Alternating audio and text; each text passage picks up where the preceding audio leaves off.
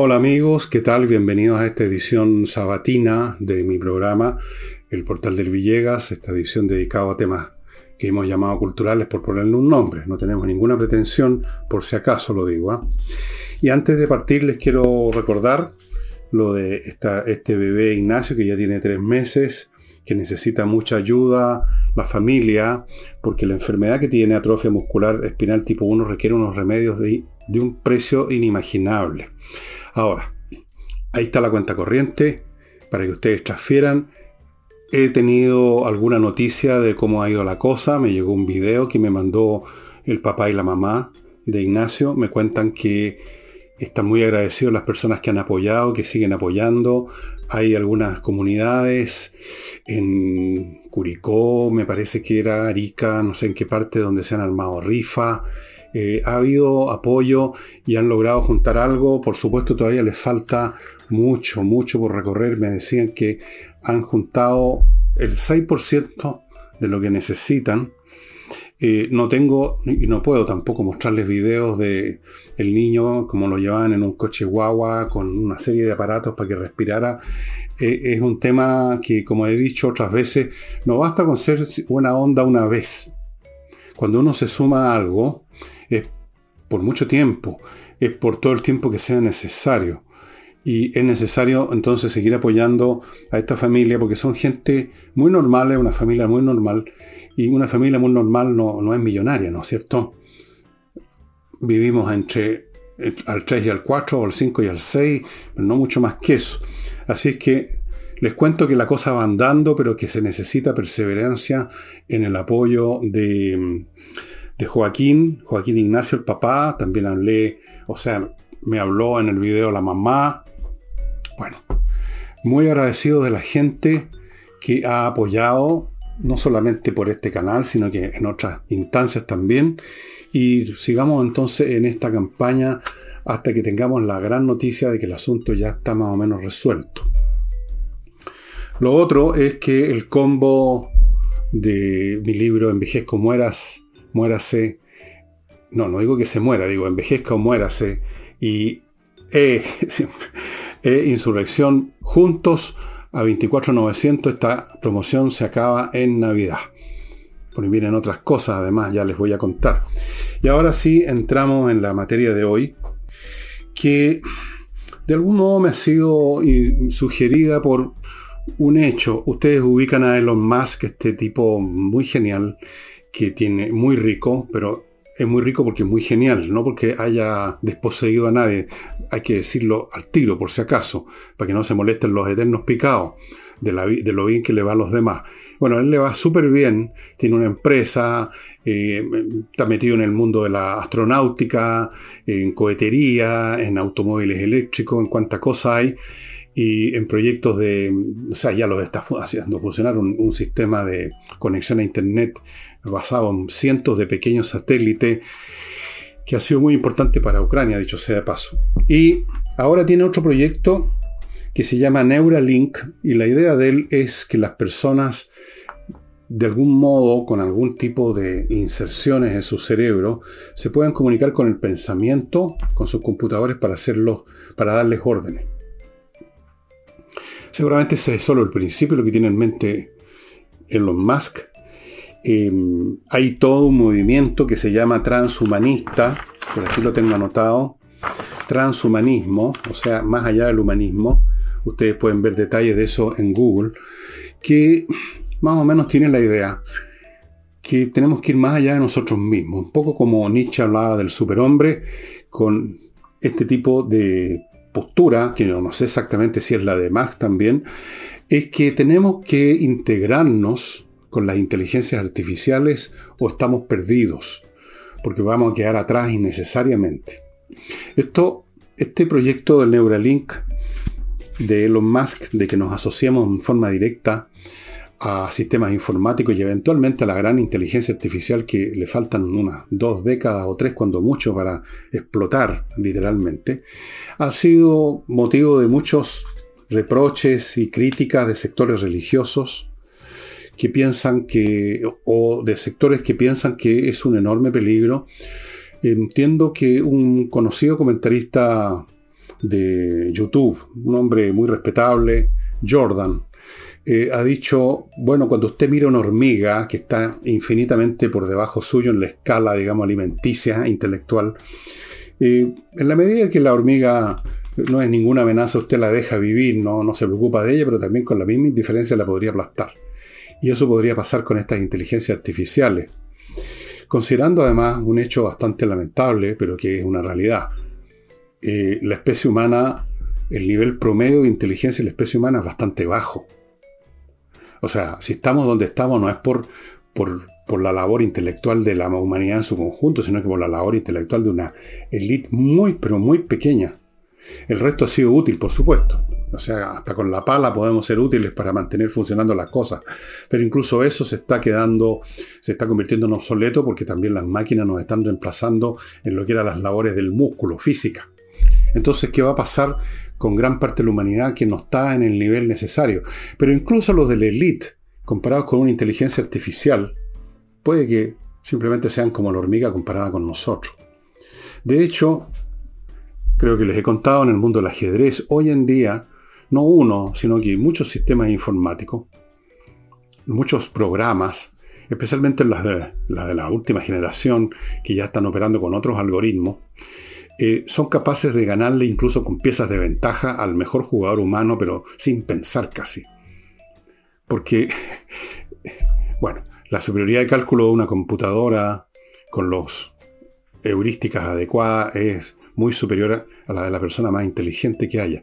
Entonces, cuando estas capacidades dejen simplemente el campo del expertise en tal o cual actividad, como es el ajedrez como o, cualquier otra cosa, y, adquieran esta generalidad que tiene todavía como única ventaja el intelecto humano, ahí realmente vamos a estar, por así decirlo, convertidos en una especie obsoleta, como en algún momento fueron los hombres del Neandertal comparado con el Homo sapiens sapiens. Esa es la realidad, nos guste o no. Pero en fin, ¿Qué va a suceder con esto? Nos vamos a conectar todos.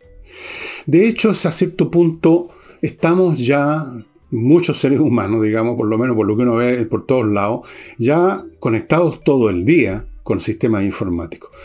Prácticamente todo ciudadano de este planeta anda en el bolsillo y lo anda viendo a cada minuto, a cada segundo, con un celular que en el fondo es un computador de bolsillo que tiene teléfono y todos los demás sistemas de mensajería. Y a través de eso están conectados, por ejemplo, con Google.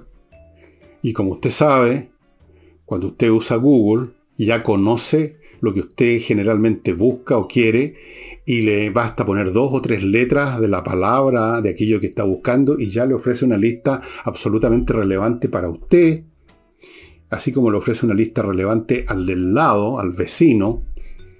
Ya estamos todo el tiempo en interfase con los sistemas, los servidores mundiales, con las grandes bases de datos, etcétera, con la computación, con la informática, que todavía no constituye un sistema de inteligencia artificial propiamente tal, tal como lo concebimos como un sujeto con una identidad específica que piensa en grande, como ese computador de Odisea del Espacio 2001.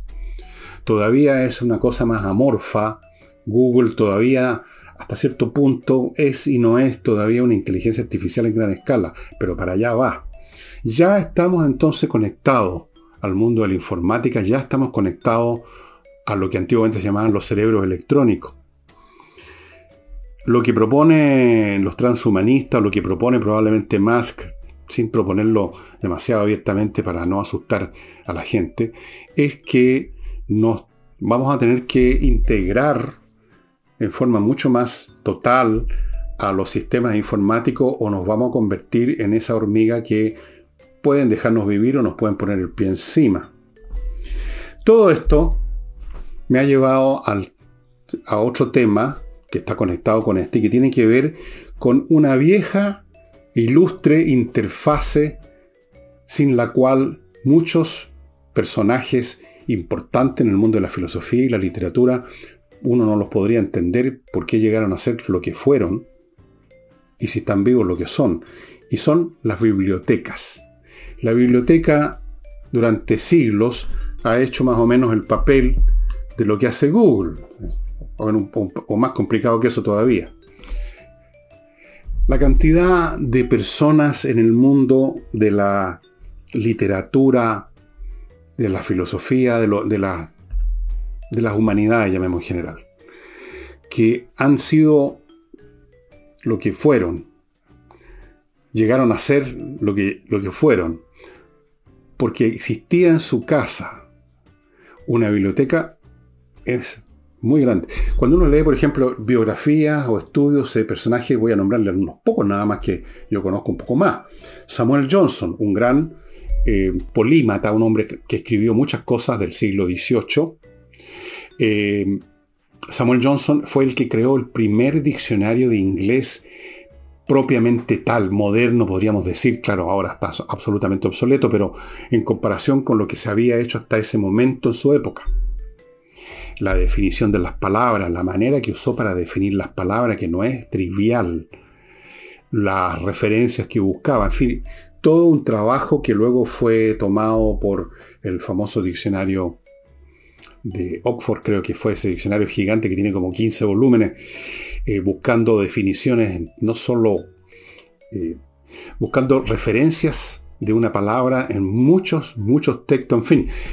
Samuel Johnson hizo un trabajo increíble en eso. Fue además un ensayista, un poeta, un hombre que escribió en muchísimos artículos en las revistas o diarios de su época, un hombre muy importante en la literatura en, el desarrollo de, las artes humanísticas, llamémoslo, en el siglo XVIII en Inglaterra. Y este hombre, por lo que sabemos, porque hay biografías de él, la famosa de Boswell, por ejemplo, desde criatura, 4, 5, 6 años, fue un hombre que tuvo un contacto potente, permanente con los libros. O sea, tuvo la fortuna en su casa o en la casa de un pariente de toparse con esas grandes bibliotecas que existían en las clases más o menos alfabetas de Inglaterra en el siglo XVIII. Y el hombre era un lector voraz y como es típico de este tipo de personajes, leía de todo. Algunas cosas quizá no las entendía, pero se metía historia en la cabeza, geografía, lo que pillaba. Era un lector insaciable, ávido. Samuel Johnson no habría llegado a ser Samuel Johnson sin la formación, sin el gusto que tomó por la lectura, por la literatura, por entender la comunicación escrita. Todo lo cual, por maneras, por muchos caminos, va generando un tipo de mente que puede llegar a ser como Samuel Johnson, pero hubo muchos más, no tan conocidos como Johnson, que llegaron a ser lo que fueron por la misma razón, algunos no eran Samuel Johnson, otros fueron poetas, otros fueron escritores, no, no los conozco a todos. Otros no fueron nunca conocidos, pero se convirtieron en personas de gran cultura, qué sé yo, porque había una biblioteca nutrida en su casa, o en la casa del tío, de un amigo, una biblioteca accesible, digamos. En el mismo siglo, siglo XVIII, y en el mismo reino, en Inglaterra, tenemos el caso de este personaje que por distintas razones yo les he mencionado muchísimas veces y les he mostrado su obra principal, Edward Gibbon, autor de The Decline and Fall of the Roman Empire, la decadencia y caída del Imperio Romano.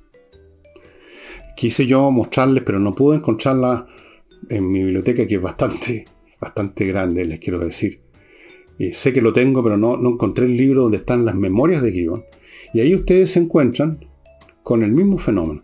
Gibbon, el niño que tiene acceso a una tremenda biblioteca y ya antes de tener 10 años el hombre, bueno, desde luego estaba leyendo en el idioma, no solo en inglés, sino que en francés, estaba aprendiendo latín. Ese era el tipo de educación que se recibía en esos tiempos cuando afortunadamente todavía ellos no tenían internet ni, ni televisión. Entonces tenían que usar los libros y cuando eran personas de talento natural como Gibbon, como Samuel Johnson, los resultados fueron muy impresionantes. En su momento Gibbon llegó a estudiar, a leer y estudiar, literalmente estudiar, que significa leer varias veces, tomar nota, todo lo que existía en esa época, en el siglo XVIII, segunda mitad del siglo XVIII, de lo escrito en la antigüedad clásica. Todo lo que habían escrito historiadores de ese periodo, Tácito, etc. Y todo lo que habían escrito historiadores modernos, sé yo, de su propio siglo, del siglo anterior, del anterior, del anterior. Todo, todo. Y se sabe que es así porque se conserva la biblioteca de Edward Gibbon.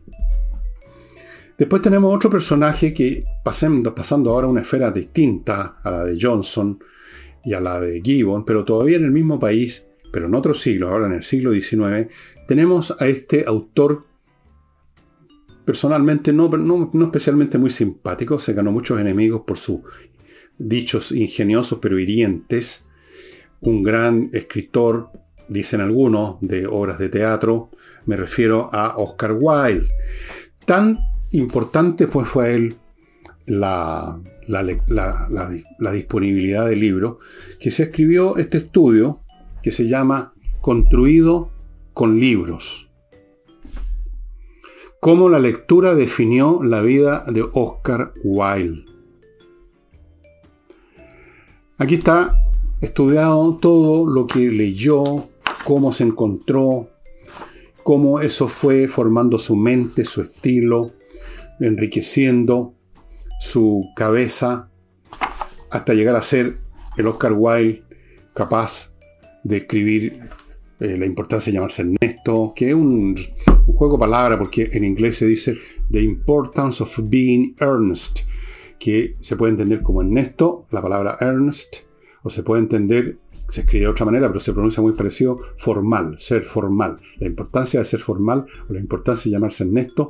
Bueno, escribió muchas obras, todas fueron muy apreciadas en su época, luego tuvo este problema derivado de su homosexualidad, lo condenaron y terminó muriendo en Francia. Pero el, el hombre muy talentoso y se hizo, se armó con libros, Built on Books. Y luego podemos pasar a nuestro continente y a tiempos más modernos, el siglo XX. Y por ejemplo, y aquí voy a mencionar a un autor, pero probablemente todos los autores podrían contar una historia parecida, todos, y me incluyo, a pesar de que yo soy un autor muy modesto, de tercera o cuarta línea, pero soy autor, Jorge Luis Borges, uno de los, para mí, el más grande escritor de América Latina, para otros no, pero en fin, un gran escritor. Jorge Luis Borges es, en algún grado, fruto, y él mismo así lo cuenta, de la biblioteca de su padre. Era una biblioteca muy grande, muchos libros en inglés. Borges nunca tuvo problemas con el inglés ni con el francés, un hombre que manejaba idiomas, y eso se nota en su literatura. Un hombre en que el refinamiento estilístico está claramente conectado con todo lo que leyó. Porque en el acto de leer, una persona no es que copie o imite el estilo de alguien, sino que va incorporando consciente o inconscientemente las técnicas y con eso luego en su momento, si es un escritor de verdad, va a formar su propio estilo. No va a ser un, copiador, un copión. Va a armar su propio estilo, pero lo va a armar con el alimento que asimiló, que digerió en los años de su lectura. Bueno, eh, Borges. Eh, y lo menciono a él, como digo, porque es un tema que él también mencionó muchas veces en la biblioteca de su padre, pero seguramente yo podría decirlo bien, probablemente Mario Vargas Llosa un hombre de enormes lecturas también, y lo fue Gabriel García Márquez, y lo fueron, y seguramente Pablo Neruda, y todos, todos los escritores. No, no me imagino un escritor que no haya leído nada o lea muy poco, eso es absurdo.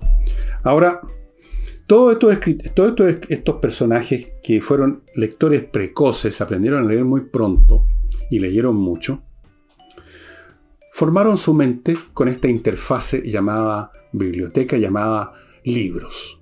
O sea, con el pensamiento en papel, el pensamiento, el estilo, el modo de ver el mundo de muchos autores. Y se convirtieron en lo que fueron.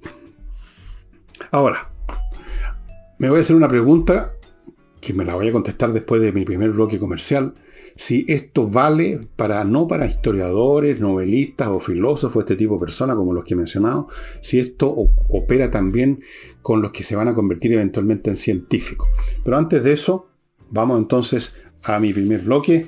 Lo inicio con espacioajedrez.com que les recuerda que le llegó una nueva partida de estos productos que estaban y, y siguen estando abajo precio, muy bajo precio, por lo tanto lo que tenía disponible se agotó, tuvo que traer una segunda partida y también está en proceso de agotarse por los precios y además por otra cosa, porque cualquiera de estos productos que usted quiera viene, le trae consigo como regalo, como anexo, tres, tres, uno, dos, tres membresías a cursos y actividades, amigos. O sea, el paquete completo por el valor de un libro, o sea, por el valor, por el valor de una caja de ajedrez, por el valor de un reloj digital, etc. Partieron además o están partiendo cursos para todos los niveles, desde 11.900 pesos mensuales, que otra cifra ridícula que usted no la va a encontrar en ninguna parte.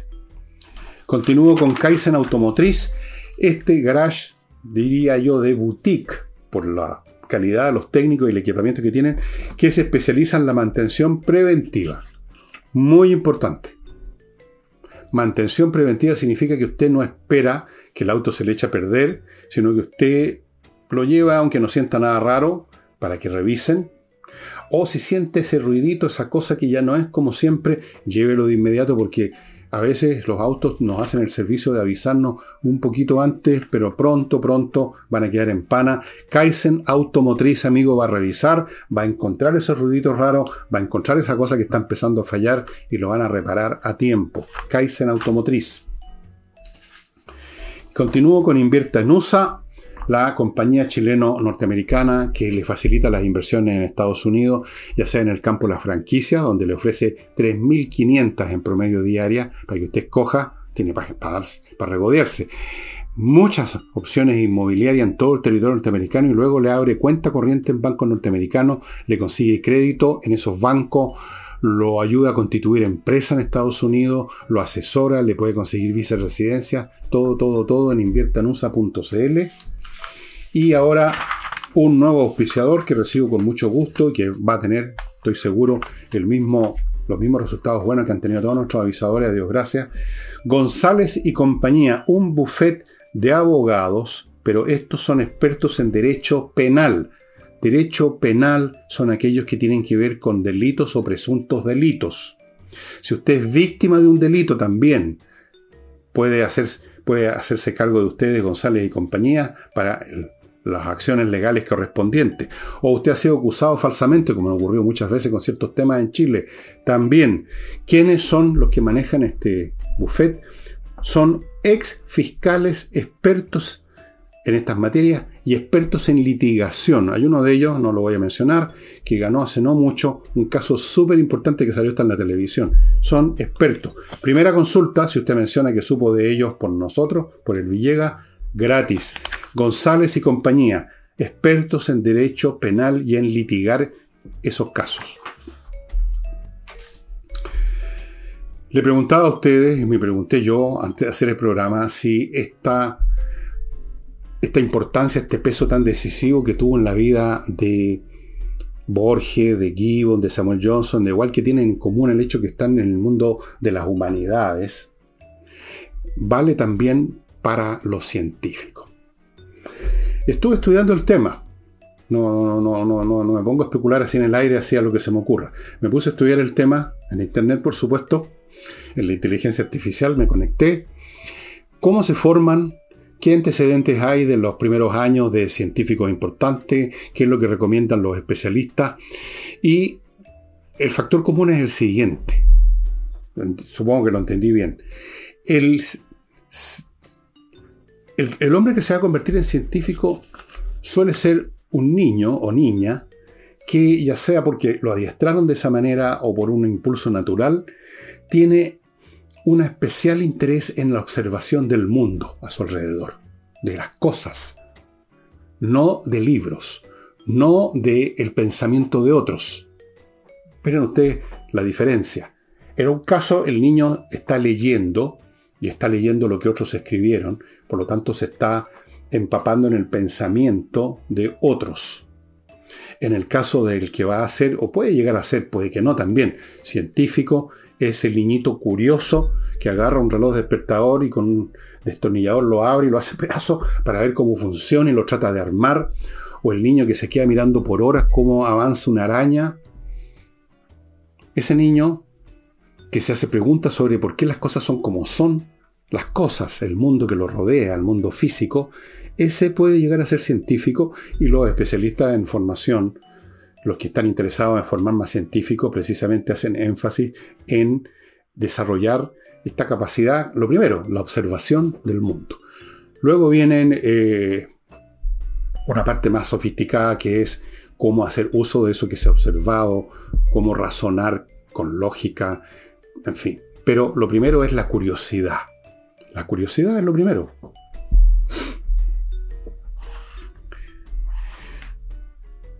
Ahora, no necesariamente la humanidad se separa en personas que leen libros y personas que miran a la araña caminando por el vidrio. La mayor parte de la humanidad no hace ninguna de las dos cosas en primer lugar, sobre todo hoy en día, pero siempre. Incluso en la época en que solo habían libros, no había ninguna otra cosa, no había cine, ni había espectáculo, ni había internet, igual la mayoría de la gente, digamos, no, ocupaba los entertainment que estaban hechos para la masa en general, teatro ambulante, era, un, espectáculo muy popular en esos años, en el siglo XVIII, ya ir a ver ejecuciones públicas, un tipo que lo cortaban la cabeza, lo ahorcaban. Eso era el tipo de cosas que en la, el común de la gente, o sea, los libros tampoco eran, eran, digamos, tan populares, ni mucho menos. Pero el punto que quiero hacer es que fuera de los que simplemente leen, los que se metieron como Gibbon, como Wilde en el mundo de las humanidades, leyendo mucho, y luego el caso de los niños a lo Darwin, por ejemplo, vean ustedes la biografía de Darwin, mirando desde niño preocupado de los animalitos, los bichitos, las cositas, luego tenemos los que no le interesan ninguna de las dos cosas, y luego tenemos los que les interesan las dos. Hay personas que tienen las dos vertientes, que leen mucho, y observan mucho, que son tan interesados en las humanidades, pero están interesados en el mundo físico, que saben leer eh, a Gibbon, pero también saben matemáticas, que saben eh, a, ver, entender el pensamiento de otros sobre cómo funciona la sociedad, pero que también están muy, más que dispuestos a observar por su cuenta lo que los rodea y sacar sus propias conclusiones y compararlas con las conclusiones de lo que leyó y ahí llegar a su propio pensamiento, que puede ser igual, parecido, distinto a lo que leyó. Hay personas que le pegan a todo, digamos. Un caso clásico de una, mente de ese tipo a un nivel muy alto es el famoso Leonardo da Vinci, que era al mismo tiempo artista, pintor, gran pintor, el pintor de la Gioconda, y un hombre que desarrolló, eh, observó y desarrolló diseños de máquinas, eh, observó el tema del vuelo, cómo volaban los pájaros, por qué vuelan, eh, y se le ocurrieron un montón de cosas, incluso artefactos militares, una especie de tanque. Están los diseños de él. Eso es una mente universal. Ahora, no todas las mentes universales son del calibre de Leonardo da Vinci, por supuesto. Em,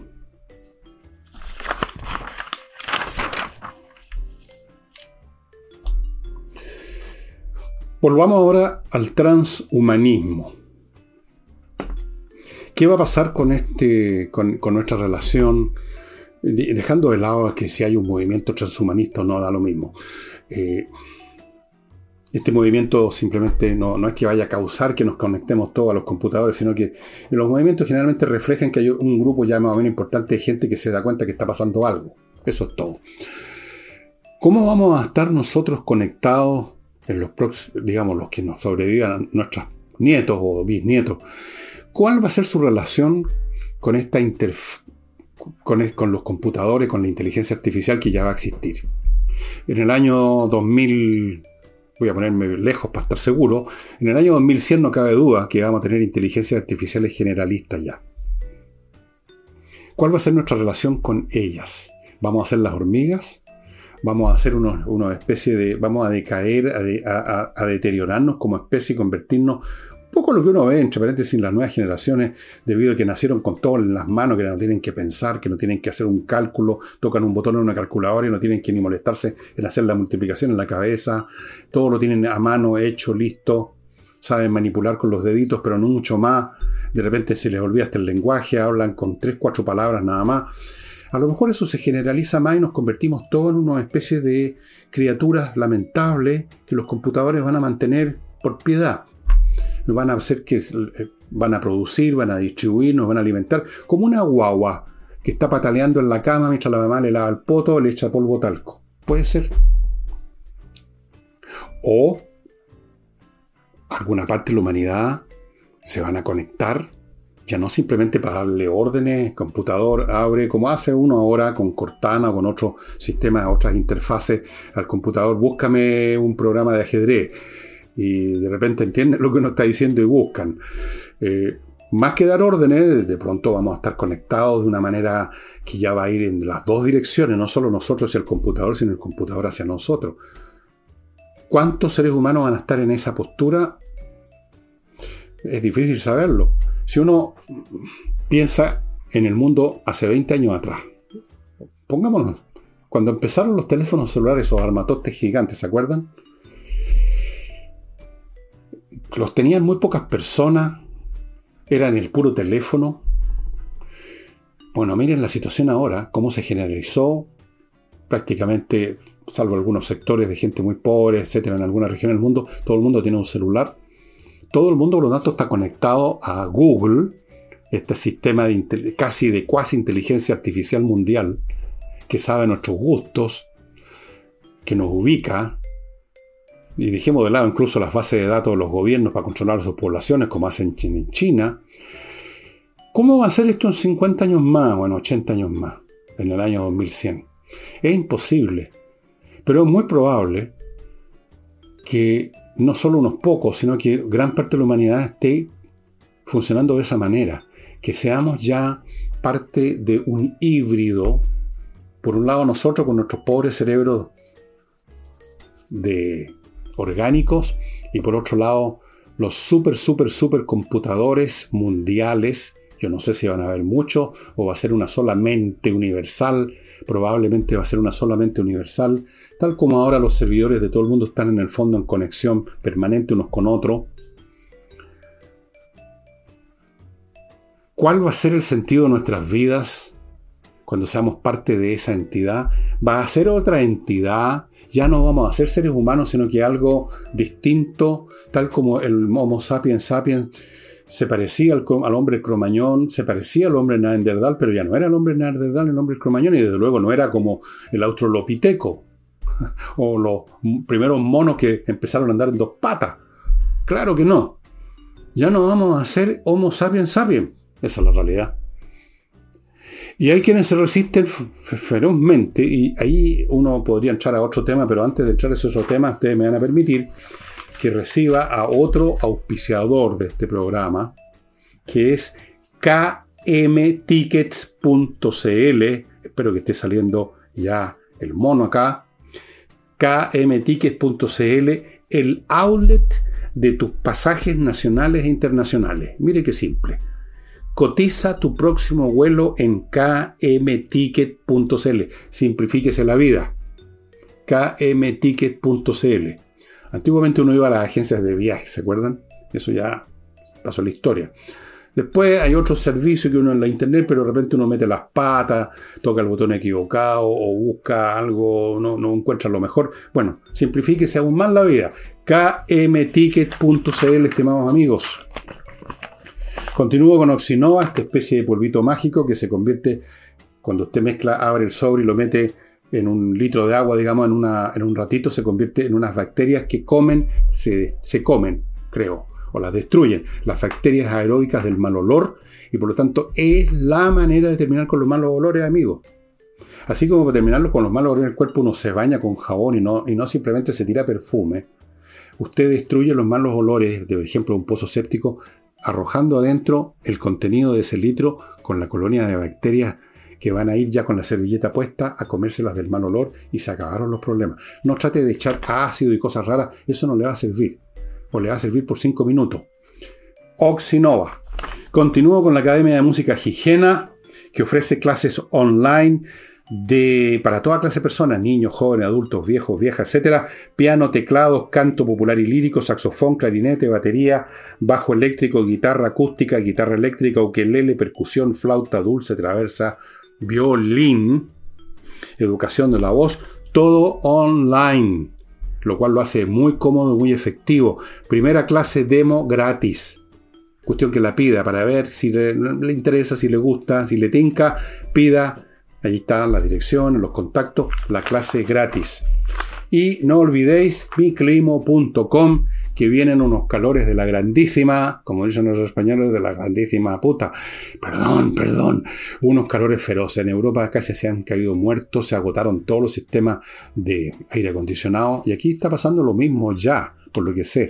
Así que si usted quiere ponerse a resguardo de esos calores que ya se están asomando, miclimo.com. Bueno, ¿cómo evalúa uno esto?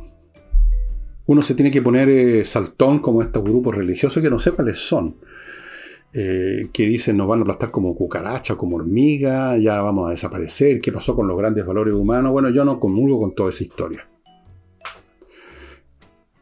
Yo acepto que, nosotros como especie somos tan transitorios como todas las especies que han existido y que existen. Existió en su momento el hombre el australopiteco, existió en el momento el hombre neandertal, existió el hombre el cromañón, existimos nosotros y va a llegar un momento que dejemos de existir incluso por, simplemente por razones físicas o porque cayó un aerolito en el planeta y nos extinguimos.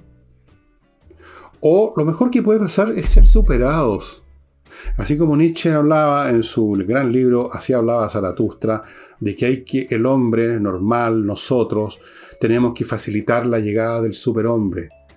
Un concepto que hoy en día, por supuesto, es considerado absolutamente intolerable porque estamos en la onda todo lo contrario de mirar para abajo, de arrullar y, acariciar y, todo eso a, los pobres, a los desposeídos, a los, que, a los débiles. tenemos esa mirada al revés del mundo, creo yo. Yo creo en lo contrario, yo creo que hay que ayudar a aquello a lo que crees que lo que sea superior. ¿Sí? El día de mañana, si hay una entidad mitad humana y mitad máquina superior a nosotros, con un desarrollo espiritual superior a nosotros, así sea. No nos veo por qué tenemos que convertir en un fetiche, en un ídolo y preservarlo a toda costa nuestra existencia que ha demostrado mamá a lo largo de la historia que somos bastante parecidos a una plaga para el planeta. Porque las cosas hermosas que ha producido la especie humana, y yo principalmente pienso en la música, pero ustedes pueden pensar en las ciencias también, es el producto de uno entre un millón de seres humanos. El resto no servimos para nada más que para la pala, o como decía Leonardo da Vinci una vez refiriéndose a los hombres comunes y corrientes de su época, no me acuerdo, no le decían doña Juanita o don Juanito, no sé cómo les decía Leonardo da Vinci, dijo, lo único que dejan detrás son varias toneladas de estiércol. Eso es todo lo que dejan. O también una, a críos que van a hacer exactamente lo mismo. O sea, como mínimo, digamos, no nos no hagamos de nuestra, nuestra actual condición un fetiche. Los mejores de nosotros, está bien pero la mayoría de nosotros no somos tan valiosos. Así que si somos instituidos mañana por un hombre y mujer conectados a una superinteligencia y son capaces de hacer lo que nunca nosotros hicimos en términos de ciencia, de arte y de compasión, que es una característica de la inteligencia, no del corazón, sino que de la inteligencia, bienvenido sea. Así sea. He dicho. Y si a usted no le gusta, bueno, está bien, cada cual tiene su punto de vista a este respecto. Yo creo que somos una fase transitoria en la historia del desarrollo de la inteligencia cósmica y una fase muy diminuta por lo demás. Así es que con eso termino el programa de hoy, estimados amigos, y no olviden este libro a los interesados en Oscar Wilde y en cómo es tan importante una buena biblioteca. Esto tenganlo ustedes en consideración. ¿ah? Ténganlo ustedes en consideración que muchos de ustedes probablemente no tienen una biblioteca en su casa y sus niños se están creando simplemente mirando la, pantallita estúpida del celular. Trate de corregir eso. Si hay, todavía hay tiempo, siempre hay tiempo, estimados amigos, siempre hay tiempo. Yo conocí hace muchos años una persona que solo escuchaba el tum tum tum de esa época y gracias a mis esfuerzos pedagógicos terminó convirtiéndose en un refinado auditor de buena música. Siempre es posible. Es una virtud que tenemos los seres humanos. Somos flexibles, podemos aprender. Y con eso terminamos el programa de hoy día. Muchas gracias y recuerden que ya este domingo no hay programa con Álvaro, que me voy a tomar el sábado, mañana para mí, hoy para ustedes de descanso. Así que el domingo no hay programa. Eso sería todo. Nos estamos viendo el lunes.